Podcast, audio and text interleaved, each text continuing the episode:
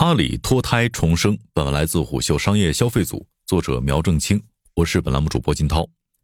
一年一度的阿里变阵大戏又到了拉开帷幕的时刻，只是这一次变阵力度空前剧烈。三月二十八号，阿里巴巴集团董事会主席兼首席执行官逍遥子发布了全员信，唯有自我变革才能开创未来。信中公布了阿里新一轮公司治理变革方案。在当天下午。围绕本次变革，提前录制好的逍遥子问答视频出现在阿里内网。视频当中解释了这次变革最核心的原因：面对瞬息万变的市场环境，阿里需要变得更快、更敏捷。根据最新的方案，阿里将设立六大业务集团独立经营，自负盈亏。每一个业务集团将成立各自的董事会，并实行业务集团董事会领导下的 CEO 负责制。在这一模式下，阿里将以控股公司身份对各个业务集团进行管理。而各个业务集团将被允许单独上市。有知情人士告诉虎嗅，这次变阵意味着阿里对核心业务板块彻底放权，各个业务板块将可以根据各自的业务特点、组织特点，灵活地制定发展路线和打法。业务集团一号位也将拥有空前的自由度和权力去做决策。另有相关人士透露，这次变阵将有更灵活的激励策略，各大业务集团可以制定更符合自身特点的激励政策。这将会让阿里内部呈现出多年未有的活力和狼性。根据最新的方案，二零二二年执行了一年的四大业务板块架构将升级为六大业务集团。基于云与科技板块，将成立云智能集团，逍遥子兼任 CEO；基于中国数字商业板块，将成立淘宝天猫商业集团，戴珊出任 CEO；基于本地生活板块，成立本地生活集团，于永福担任 CEO。基于国际数字商业板块，成立国际数字商业集团，蒋凡担任 CEO。菜鸟集团的权重上升为六大业务集团之一，万林将继续担任菜鸟集团 CEO。二零二二年，菜鸟是阿里旗下增速最快的板块之一，也是阿里国际化等业务的关键助力。与此同时，阿里将成立大文娱集团，樊路远担任 CEO。值得注意的是，这是文娱业务时隔多年之后再次成为主角业务之一。有美股分析师向胡秀表示，二零二零年以来，阿里财报的呈报架构也是基于上述六大业务而展开的。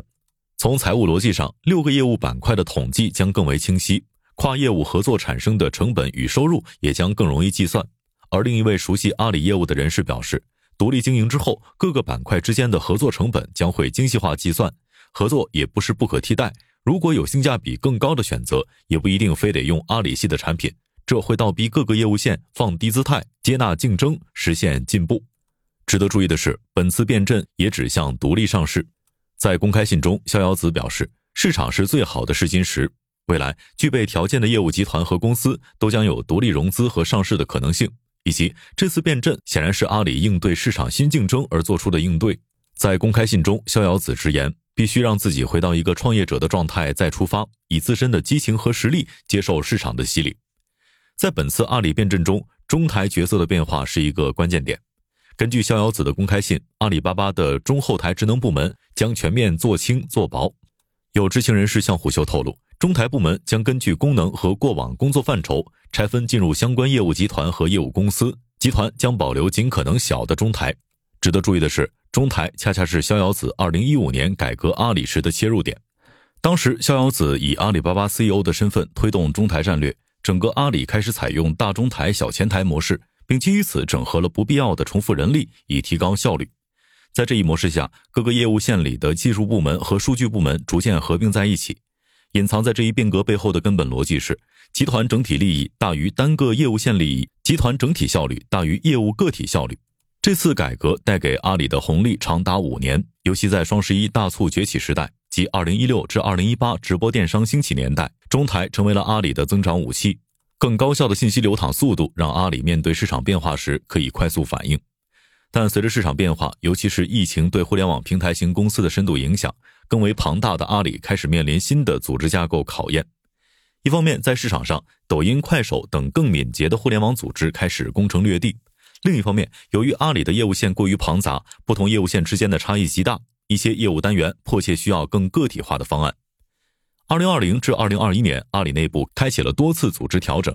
两个最为关键的动作是二零二零年的经营责任制以及二零二一年底的多元化治理体系。这两个动作背后的逻辑是一脉相承的，更快速的反应能力和决策流，更扁平的组织架构体系，更注重实际效益和效率的业务流程。以组织架构为例，在二零二一年多元化治理体系升级前，阿里内部的模式是，集团 CEO 逍遥子需要直接面对近二十余位事业群总裁。按照阿里当时的决策流程，事业群财政、人事和业务战略等诸多事项都需要逍遥子审批或者定夺。在二零二一年七月，逍遥子曾通过公开信的模式分享了对阿里当时组织架构的思考。他认为，阿里急需进化为敏捷型组织，提高组织效率。二零二一年底的改革对阿里的影响是深远的。为了提高效率并缩减决策流程，逍遥子在事业群总裁和自己之间增加了业务板块分管总裁这一角色。二零二一年四季度，戴珊、蒋凡、于永福、张建峰分别成为中国商业板块、国际商业板块、本地生活板块、云与科技板块的分管总裁。眼下，阿里的变阵其实是二零二零年以来一系列变革的延续。优化组织效率，改良决策流，并放权给核心业务板块。有知情人士描述了2022年分管大总裁模式下逍遥子的工作风格。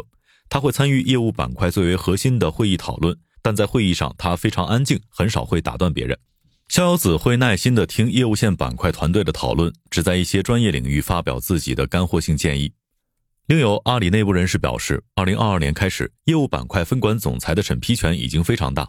逍遥子会跟各业务板块分管总裁沟通，制定分管总裁个人及团队的 OKR。每个分管总裁对业绩负责，对 OKR 指标负责。在这一前提下，逍遥子尽可能的放权给分管总裁。目前摆在二十四岁阿里面前的，正是前所未有的挑战。老对手京东、拼多多们没有退出游戏，新玩家们风头依旧很盛。作为应对，阿里试图改善效率并找回狼性。有业务线人士举了一个例子。在商家对接时，发展到今天的阿里，由于过去多年的积淀，有明显的商家优势，但一些业务人员因此产生惰性，对商户的拜访远远少于友商，沟通的口气也居高临下。一位接近阿里的人士表示，阿里本次的改革就是试图从根本上解决因为岁月人员庞杂而带来的大公司病，同时，阿里试图在资本市场挖掘一些新的故事。逍遥子说。多样性的业务，与其放在一个锅里、一个上市载体里端出去，还不如到了市场接受的条件，就果断让他们单独面对资本市场，成熟一个上市一个。围绕本次阿里改革，也有人表达了担忧。有接近阿里的人士表示，独立经营框架下，一些业务板块的业绩可能会在短期变得难看，以及不同业务板块可能为了各自的业绩目标，会出现跨业务协同效率的问题，这都需要探索一些新的机制。否则，巨型的业务集团带来的可能不是效率，而是更高更厚的墙。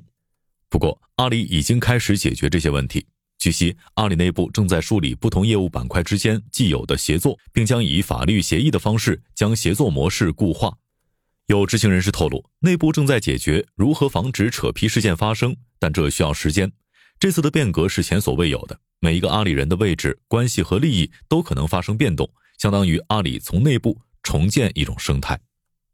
好的，商业洞听是虎嗅推出的一档音频节目，精选虎嗅耐听的文章，分享有洞见的商业故事。我们下期见。